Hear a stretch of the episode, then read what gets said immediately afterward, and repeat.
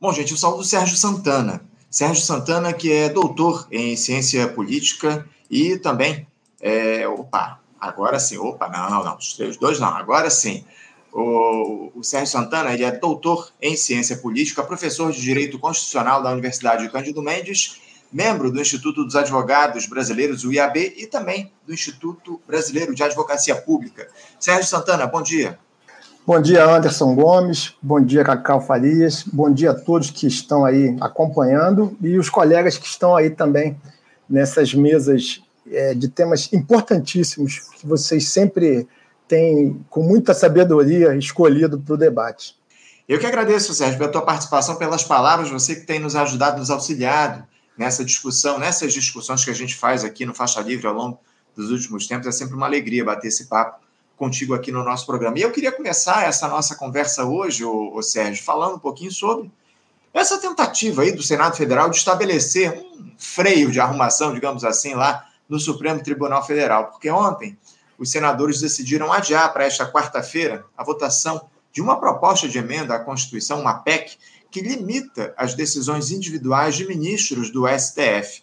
A sugestão de adiamento foi feita pelo presidente da casa, o senador Rodrigo Pacheco, nos bastidores, os parlamentares eles alegaram que o quórum de votação ele estava baixo e que o calendário que permite a votação a jato da proposta não recebeu nem 49 votos, o número mínimo necessário para aprovação de uma PEC. O relatório da, da, o relator da matéria, o senador Esperidião Amin, do Progressistas de Santa Catarina, alegou que ainda estava finalizando o parecer dele. Enfim, Caso o texto seja aprovado em dois turnos na casa, com quórum qualificado, o, o Sérgio, ele vai à Câmara dos Deputados para análise. Sérgio, essa queda de braço entre as instituições se amplia dia após dia.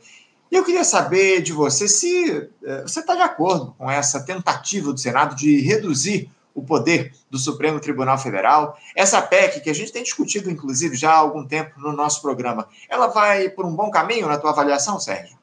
O Anderson, esse tema é excelente para o debate. Né? Eu, inclusive, lá no Instituto dos Advogados Brasileiros, nós temos, inclusive, indicação que também enfrenta esse tema, né? até para o Instituto tomar uma posição através da Comissão de Direito Constitucional.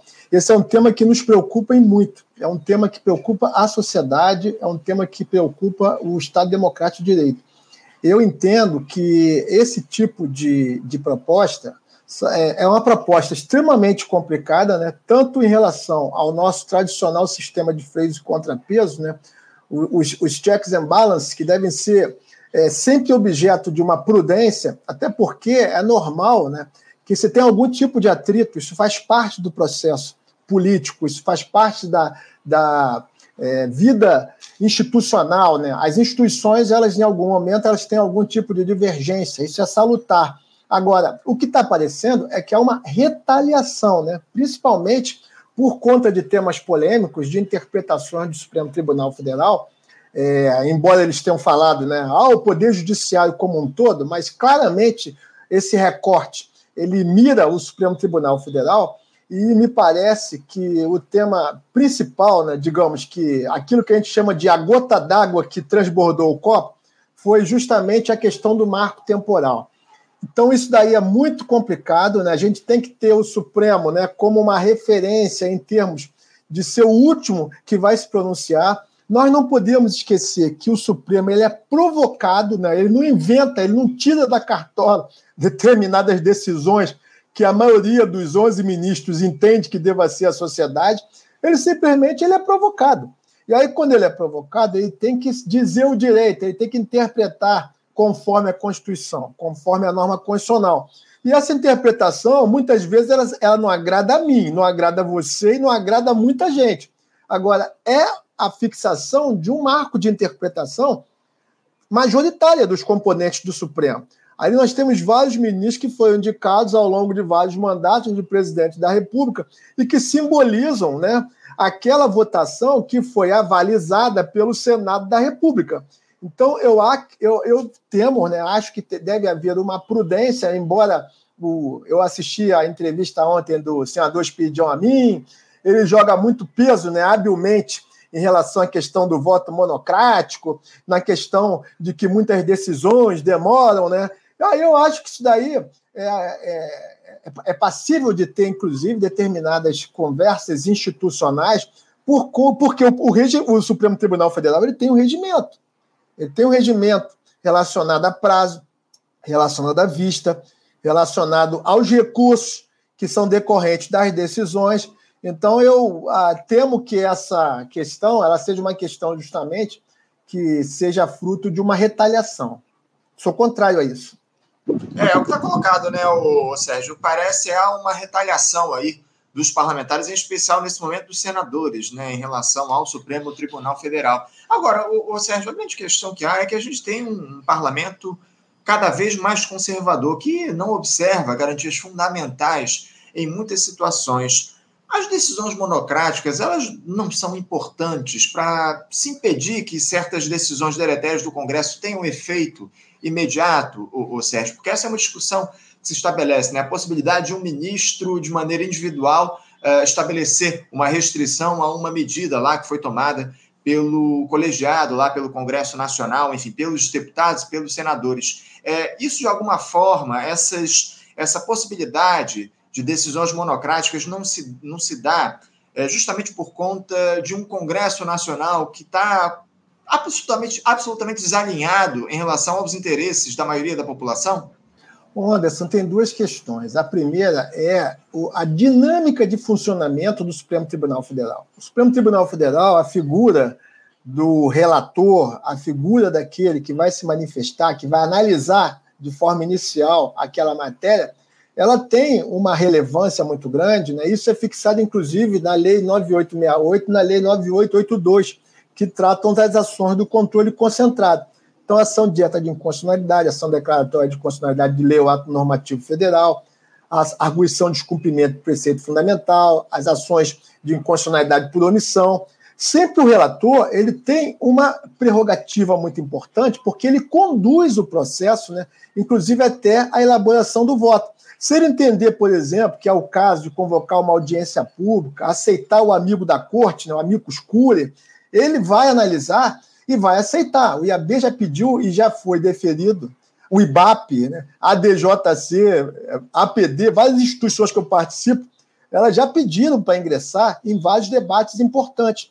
Já se teve muitos debates importantes que eram de interesse da sociedade, que prudentemente os ministros eles convocaram uma audiência pública ou eles tiveram um cuidado maior na hora de fazer o entendimento do seu voto. Agora, essa é a primeira questão, a dinâmica de funcionamento do Supremo. Porque muitas vezes a imprensa coloca de uma forma que você leva a uma conclusão, né, sem um conhecimento maior da dinâmica de funcionamento do órgão. Ah, isso é assim, é assado, é uma retaliação, está errado. Mas muitas vezes até existe uma justificativa, existe um fundamento dentro da, desse funcionamento né, do órgão, da competência, das atribuições. Segundo ponto é a questão do Congresso Nacional. É claro que todos nós respeitamos o voto do povo brasileiro que elegeu essa composição de Congresso Nacional. Essa composição tem várias questões ali que a gente poderia ficar aqui horas debatendo. Será que nós temos é, no eleitorado brasileiro o equivalente ao que nós temos de, de deputados e senadores da bancada ruralista? Um país que desde os anos 30 do século passado caminha para um processo de urbanização, essa representação dos ruralistas, ela é demasiada, ao, meu juízo. Né? Não sei de onde que sai tanto parlamentar ruralista. Quais são esses interesses? Quem é que está por trás né, dessa, desse comando, né? Que convence tantos eleitores a votar em candidatos que têm uma preocupação com a área rural, com agronegócio, com questões importantes, sim, são importantes, evidentemente, mas que existem é, vários outros temas importantes de interesse da sociedade. Então, muitas vezes, quando você leva a uma composição que radicaliza, como nós temos verificado, né, principalmente com parlamentares da extrema-direita, isso acaba criando uma linha de choque muito difícil. Então, eu acho que os parlamentares devem ter uma prudência muito grande na hora de conduzir, principalmente em relação às questões institucionais. E claro, né? É, como eu falei ainda há pouco, no sistema de freios e contrapeso, você tem que ter os três poderes da República, né? Respeitando, né? Tendo uma, uma relação, né? Institucional, é, em defesa do Estado democrático, em defesa do funcionamento das instituições. Isso é fundamental. Isso parece óbvio, mas não é, porque esse ano tivemos um 8 de janeiro com pessoas tentando quebrar essa linha. Elas tentaram, não, elas conseguiram ultrapassar essa linha e estão sendo processadas por conta disso. Isso tem que ser objeto de, de muito mais investigação, porque muitos ali que participaram, né, não na linha de frente, mas financiando, dando infraestrutura, tem que saber quem é que está por trás disso, disso, tudo. Então, apesar de parecer óbvio, né, a democracia brasileira teve muitas é, situações de retrocesso nesses últimos tempos. Né? Então, é fundamental que se tenha um pouco de é, prudência nesse momento. Evidente, acima de tudo, prudência. Essa é a grande questão. Agora, o, Sérgio, eu queria tra tratar com você o seguinte: dá para dizer que, seja o Congresso, seja o Supremo, é, a, a, tomar essas decisões, quem sai perdendo sempre são os brasileiros da base da pirâmide. Em um Estado que defende, via de regra, os interesses da alta burguesia como o nosso, as disputas elas podem se limitar ao campo da institucionalidade, Sérgio? Pois é, Anderson, esse é o grande desafio da democracia brasileira, que depois da Constituição de 88 se busca, mas é cada vez mais difícil. A sociedade está muito complexa, né? Nós temos aí é, esses episódios que ocorreram, né, principalmente que levaram ao golpe de 2016. Tivemos essa situação da Lava Jato, que propiciou o lawfare com setores hegemônicos da mídia. Temos essa realidade das redes sociais, em que é, se deseja, né, em nome de uma liberdade, entre aspas, que se possa ter o direito de propagar a mentira, né, porque, lamentavelmente, continua sendo propagada. Temos aí um fenômeno religioso, o fundamentalismo pentecostal, ou seja, os desafios são imensos. Muito a quadra da histórica do país é desafiadora, é difícil.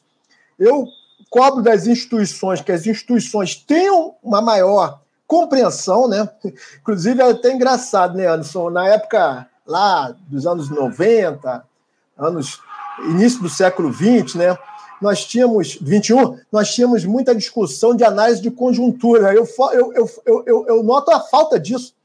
As pessoas fazem análise de conjuntura fazendo é, rede social, mandando é, opinião por WhatsApp, mandando é, opinião pelo Instagram, pelo X, né, o Twitter antigo. Enfim, você não tem mais aquele olho no olho, aquelas rodas de conversa que as pessoas colocavam claramente determinadas propostas, determinadas questões que são importantes para o entendimento e para o convencimento é, do grau de maturidade que a democracia deve avançar.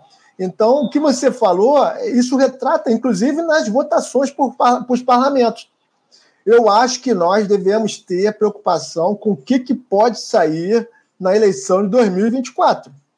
Vai ser uma eleição muito complicada. Vocês já perceberam que a eleição da Argentina, com a inteligência artificial, ela foi determinante. Isso é uma novidade, porque a gente tinha aí as redes sociais. Agora vamos ter inteligência artificial, a questão dos, dos marqueteiros né, especializados nessa área. E eu realmente estou muito preocupado com o que, que nós vamos ter de desdobramento da democracia brasileira a partir de 2024, com tantas defesas de temas realmente complexos, estapafúrdios, e que simbolizam em muitas situações retrocesso claro. A gente tem feito esse alerta dia após dia, o, o, Sérgio, a respeito do que esperar das eleições de 2024, a necessidade da esquerda se mobilizar em torno de candidaturas do nosso campo, porque, ao que tudo indica, a extrema-direita deve continuar avançando no nosso país. Você tocou muito bem aí do exemplo que a gente teve na Argentina no último final de semana com a eleição, a vitória de Sérgio Massa como presidente do nosso do país vizinho, enfim, muitas preocupações. Ô Sérgio, partindo dessa premissa aí que eu levantei, de que nós temos instituições que reproduzem a luta de classe, inclusive o judiciário, por que, que o presidente Lula, que é identificado com o campo progressista, demora tanto para escolher nomes ao Supremo Tribunal Federal e também para a Procuradoria-Geral da República, o, Sérgio? Já são quase dois meses em que essas cadeiras aí estão vagas. Havia expectativa, inclusive, de que o, o petista indicasse o Procurador-Geral da República no dia de hoje. Mas eu, sinceramente, não sei se isso vai de fato se dar. É, dá para entender os motivos que levam a essa demora do Lula, Sérgio? O, Anderson, é, é, é, essa é uma pergunta muito difícil, porque os bastidores de Brasília, né, Eu até tive lá agora recentemente, né, sexta-feira, e a reunião da APD, né? E ele tem uma dinâmica própria, né? Ele tem ali uma, uma, uma situação relacionada né, aos bastidores, né? A, a, determinados grupos que têm o acesso direto, né, que colocam suas opiniões. E o Lula é Lula é simplesmente um gênio em política, né? Ele, ele enxerga muito mais longe que nós todos juntos. O que não quer dizer que ele não erre, né? O que não quer dizer que ele não erre, né? Um ser humano erra, né? Agora, o Lula, ele tem uma prudência, ele tem ali um cuidado, né? E muitas vezes até a gente aprende com as experiências. Olha, nós tivemos aí vários ministros que foram muito bem indicados, né? Você pode lembrar que o Joaquim Barbosa foi indicado pelo Frei Beto. E mensalão aí, tese do domínio do fato, né? Realmente lamentável, né? Tivemos aí também, né?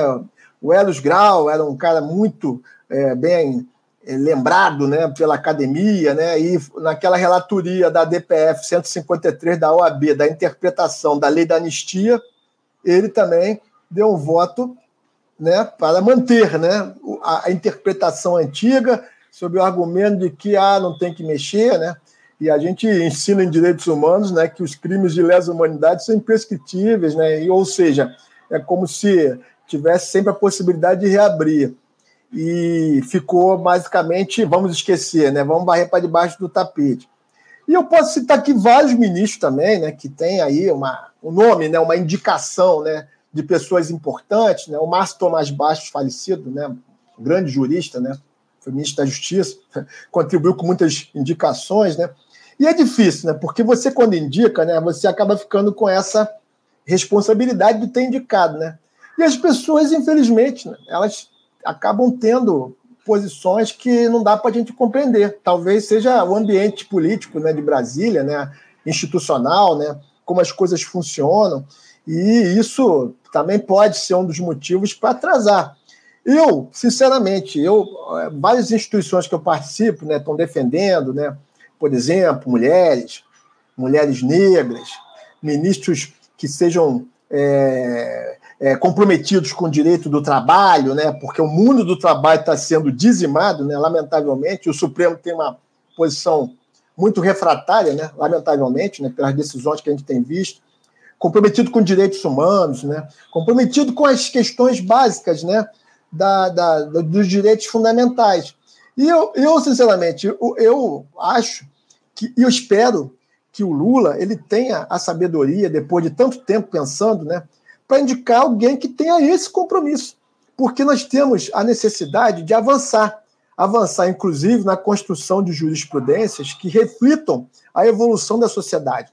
Então não dá para colocar um ministro ou ministra que tenha posições refratárias, conservadoras, moralistas. Nós temos que enfrentar esses temas. E eu acho também, né, e aí, na minha opinião, talvez seja até mais importante hoje, porque o Supremo Tribunal Federal é um colegiado, né, são 11. A gente quer um excelente ministro para fazer o contraponto. Mas a Procuradoria-Geral da República é um. O PGR ele é fundamental. Nós tivemos é, vários momentos difíceis nesses últimos quatro anos. É, eu, inclusive, tenho uma posição muito, muito, é, muito refratária, né? Por exemplo, ao fato de que é, ao longo desse um ano, desse Lula 3, é, você vai lembrar que em dezembro né, tinham vários grupos que estavam fazendo os relatórios de transição. Cadê os relatórios de transição? Uhum. Como é que o cidadão comum vai saber que o INSS está destruído? Que ele vai lá pedir uma pensão e vai levar meses. Porque não tem concurso, porque não tem funcionário. Nós vimos nosso companheiro da antes falando aqui da situação da educação superior e da saúde. Então, todo o Estado brasileiro ele foi destruído. E os relatórios? Cadê os relatórios? Porque as pessoas têm o direito de saber como esse governo encontrou o Estado brasileiro. Porque daqui a pouco, Anderson, a culpa vai cair no colo do governante. Ah, mas já está aí há um ano, não fez nada? Ou fez pouco? Então tem que mostrar para a sociedade como encontrou. Aí a gente vê o Paulo Guedes, livre, leve e solto, andando na praia de Copacabana.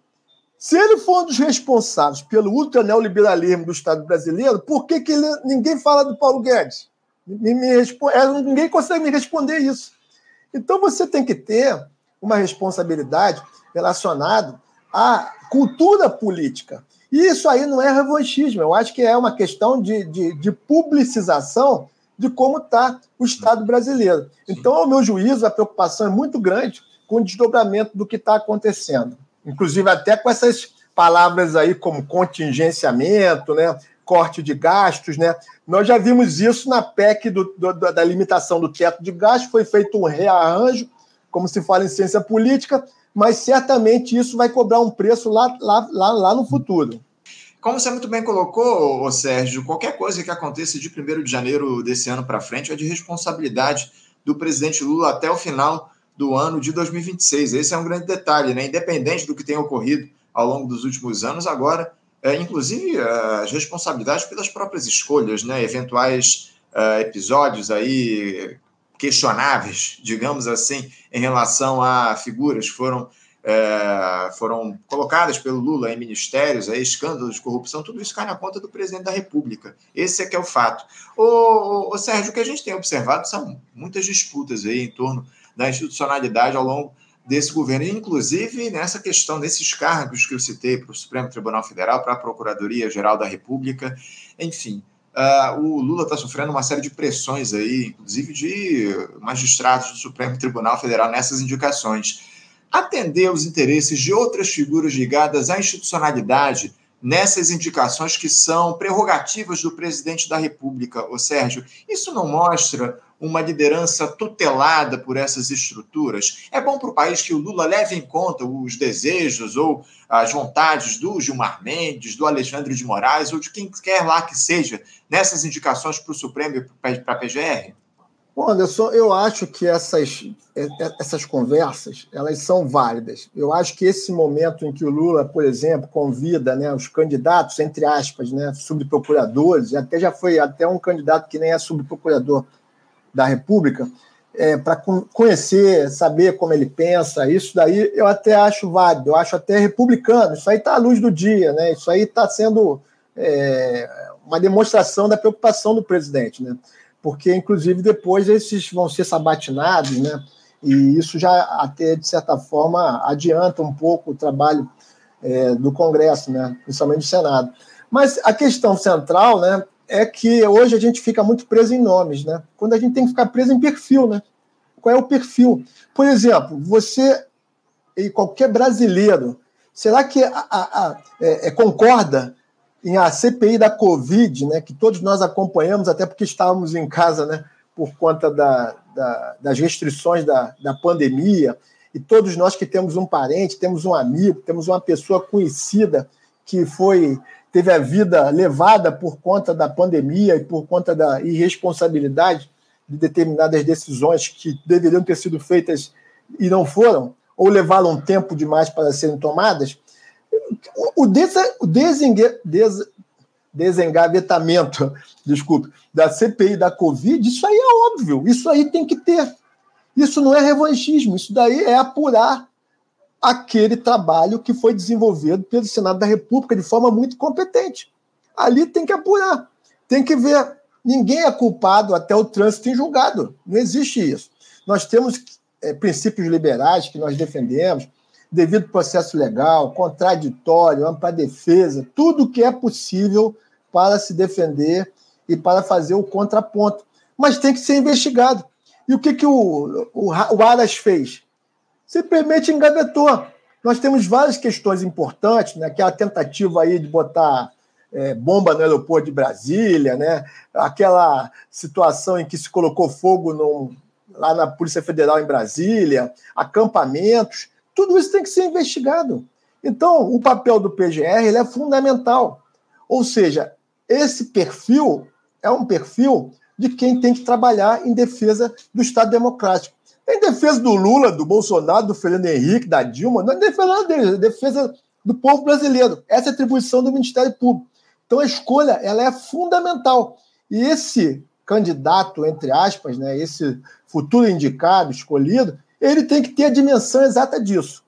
É, é o que a gente espera, né? O, a, é, o, a responsabilidade que essa figura vai, é, que vai ser indicada pelo Lula tem que ter, acima de tudo, a gente precisa cobrar E eu, enfim, espero que o Lula, ainda que tenha demorado ou esteja demorando bastante para fazer essas indicações, faça aí, traga nomes que atendam aos interesses do campo progressista. É o que a gente espera. Ô, Fernando Sérgio, eu quero agradecer muito a tua participação com a gente aqui no programa de hoje. Muito obrigado por ter feito essa interlocução mais uma vez com a gente no Faixa Livre. Já te desejo aí um ótimo dia de trabalho e deixo um abraço forte. Tá, queria agradecer pelo convite, né, Cacau, você, Anderson e sempre à disposição para colaborar. Eu acho que é importante que a gente converse sobre os temas importantes da sociedade, do Estado democrático, da democracia, e, acima de tudo, é, tentar aperfeiçoar a, o funcionamento das instituições. Eu acho que esse é nosso papel, inclusive, na academia. Fundamental, fundamental esse diálogo que a gente estabelece aqui. Mais uma vez, Sérgio, muito obrigado. Um abraço para você. Até mais. Um abraço, querido. Tudo bom. Conversamos aqui com Sérgio Santana. Sérgio Santana, doutor em ciência política, professor de direito constitucional na Universidade de Cândido Mendes, membro do Instituto dos Advogados Brasileiros, o IAB, e também do Instituto Brasileiro de Advocacia Pública, falando aí sobre essas indicações aí do Lula lá para as instituições, para o Supremo Tribunal Federal, para a PGR, enfim, Lula está demorando demais, né, a fazer essas indicações. E a gente tentou entender um pouquinho os motivos que levam ou que estão levando a essa demora do presidente Lula em fazer essas indicações. Você, ouvinte do Faixa Livre, pode ajudar a mantê-lo no ar. Faça sua contribuição diretamente na conta do Banco Itaú, agência 6157, conta corrente 99360, dígito 8. Esta conta encontra-se em nome do Sindicato dos Professores do Município do Rio de Janeiro e região, o Simpro Rio uma das nossas entidades patrocinadoras, mas seus recursos são destinados exclusivamente para o financiamento do nosso programa. Você pode fazer sua doação de qualquer valor, utilizando também a nossa chave Pix, que é ouvinte@programafaixalivre.com.br. Sua contribuição é fundamental para a manutenção desta trincheira progressista no ar.